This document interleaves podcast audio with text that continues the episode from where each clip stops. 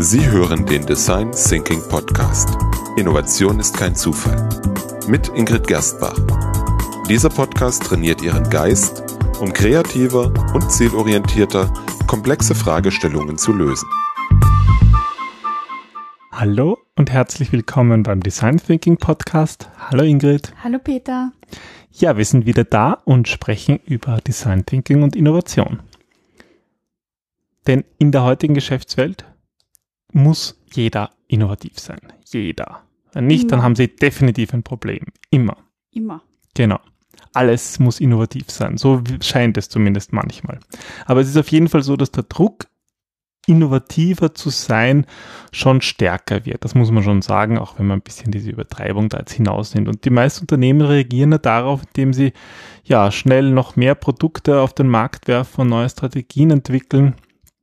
Ähm, aber die Frage ist, ist das wirklich die beste Idee? Ja, das Wort Innovation bedeutet ja erneuern und ähm, Schumpeter war eigentlich der Erste, der den Begriff in die Wirtschaftswelt gebracht hat. Das heißt, ähm, Innovation ist schon sehr, sehr lange ein Thema.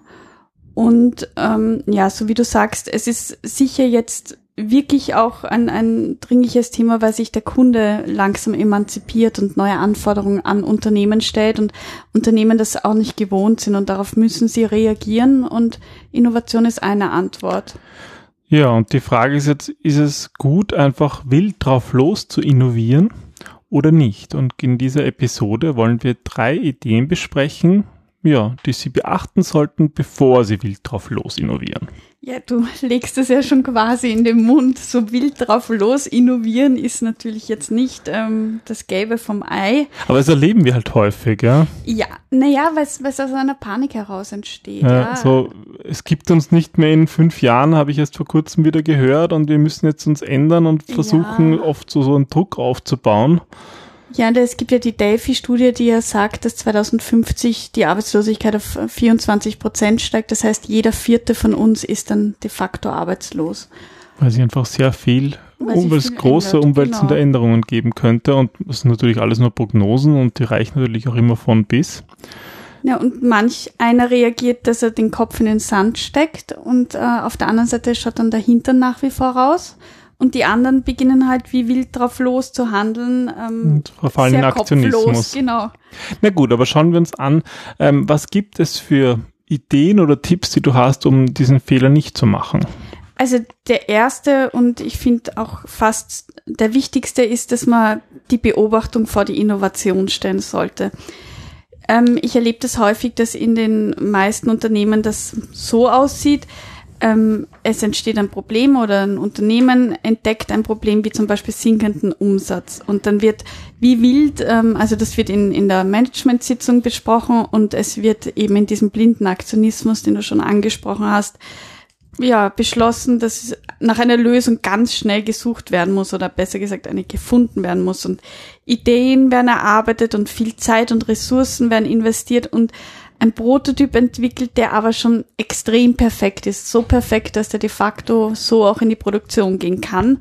Und ähm, das Feedback, das eingeholt wird, wenn überhaupt eins eingeholt wird, meistens wieder gar keins eingeholt, ähm, das wird natürlich dann auch so verschönt, dass, dass man sich das rausfiltert, was man hören will, einfach weil schon so viel Zeit und Ressourcen in eine Idee, in eine Lösung hineingeflossen sind und das Unternehmen sich gar nicht leisten könnte, den Prototyp jetzt großartig noch zu ändern. Und ähm, das ist so das normale Vorgehen. Aber im Design Thinking ähm, schaut es eigentlich genau andersherum aus. Da geht es ja darum, dass man zuerst einmal einen Gang runterschaltet und überlegt, okay, wer ist denn der Nutzer, wer ist denn der Kunde, was hat denn der für Bedürfnisse, für Probleme?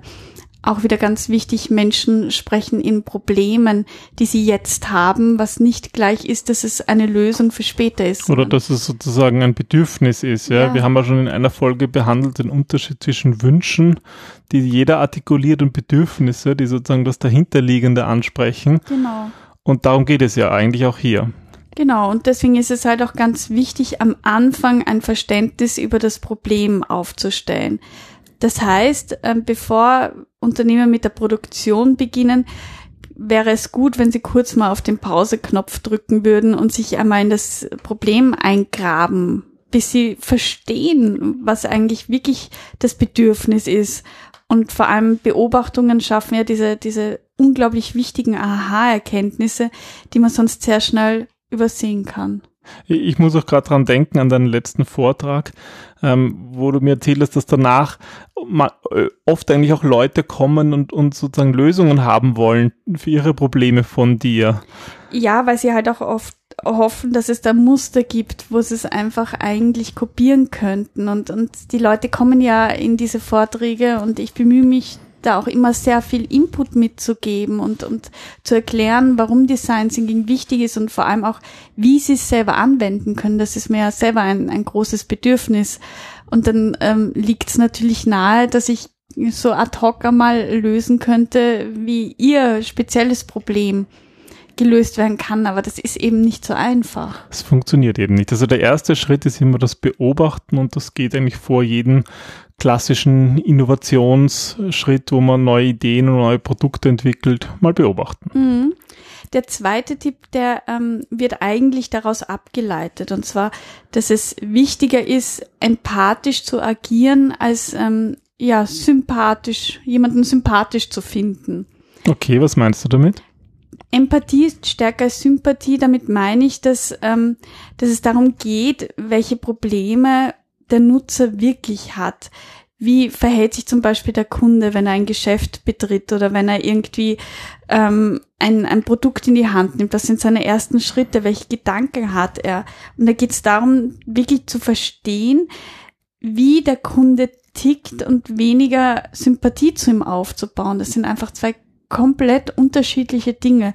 Jemanden sympathisch zu finden heißt nicht, dass ich ihn verstehe oder nachvollziehen kann, wie er sich verhält, sondern dann, dann ähm, finde ich irgendwie sein Verhalten angenehm oder ähm, Verstehst du, es ist einfach. Ja, und ist, ist oft auch so ein bisschen so äh, in einer selben Wertewelt vielleicht zu sein. Genau, genau, dass, dass man irgendwie. Selbe Dinge zu mögen, möglicherweise. Was aber nicht heißt, dass du verstanden hast, wie er tickt oder warum okay. er gerade das macht. Das heißt, das, was du eigentlich erforderst, ist sozusagen Empathie aufzubringen, das, das Einfühlen in andere. Genau, und Empathie nicht mit Sympathie oder Mitleid zu verwechseln, noch schlimmer. Mhm, mh. Also da Mitleid ist noch noch wieder was anderes als Empathie und als Sympathie. Aber ich glaube, was bedeutet jetzt sozusagen Mitleid in dem, in dem Kontext, in dem Business-Kontext? Ich meine, geht es da darum, dass man naja, da geht es darum, dass du ähm, irgendwie merkst, der hat ein Problem und du möchtest es auch ad hoc sofort lösen. Sozusagen helfen, dieses, dieses Helfenteil, genau, oder? Diese, dieser helfende Teil, jemanden zu unterstützen, jetzt sein Bedürfnis zu erfüllen. Aber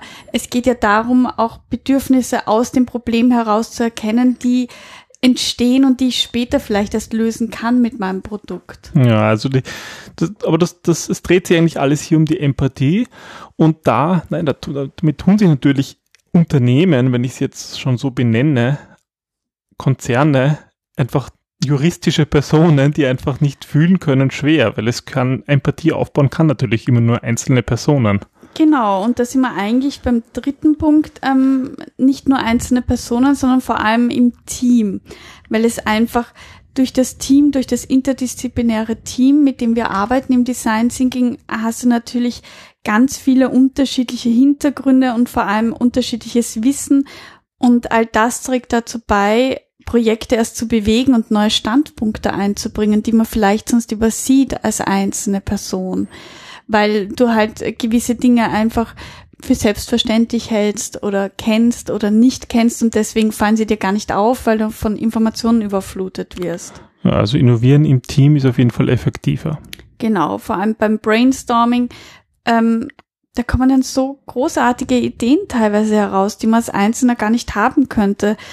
Und das ermutigt halt Menschen dazu, sich auch mit dem Thema näher zu beschäftigen, auch wenn ich vielleicht im ersten Moment nichts damit zu tun habe oder überhaupt keinen Connex dazu habe. Aber es gibt halt so viele unterschiedliche Zugänge im Grunde zu jedem Thema. Und ich glaube, das ist, vielleicht kann man da den Bogen spannen zu dem, was du ganz am Anfang gesagt hast, wenn Unternehmen so im, in der Managementrunde diskutieren, na, sie müssen was machen und sagen, wir brauchen ein neues Produkt und um dann wieder mehr Umsatz zu machen, dass das einerseits sehr kopflastig ist, aber auch wenig eigentlich die, ja, das Team, die Mitarbeiter des Unternehmens einbezieht. Und dann kann natürlich auch das Unternehmen als Ganzes, da gibt es keine Empathie. Genau, ja, das ist, ähm, wenn man auch sagt, der Kopf stinkt, also der Fisch stinkt vom Kopf.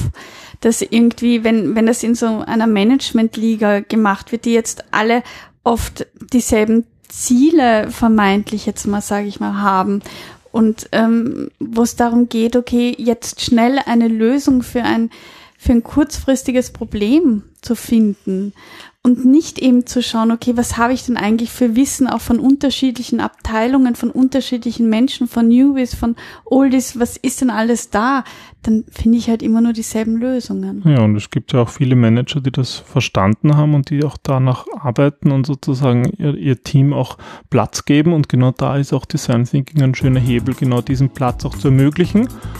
Und es ist ja nicht nur effektiv im Team zu innovieren, sondern macht auch Spaß. Und ich finde, du hast jetzt auch einen schönen Abschluss gefunden. ja, weil Spaß machen soll es auf jeden Fall und dann glaube ich, hat man auch gute Ideen, oder? Ja, also Humor ist natürlich eines der besten und wichtigsten Mittel, egal in welcher Lage. Gut, na dann Dankeschön für deine drei Tipps. Ja, danke fürs Durchführen und bis zum nächsten Mal, liebe Hörer. Bis zum nächsten Mal. Tschüss. Tschüss.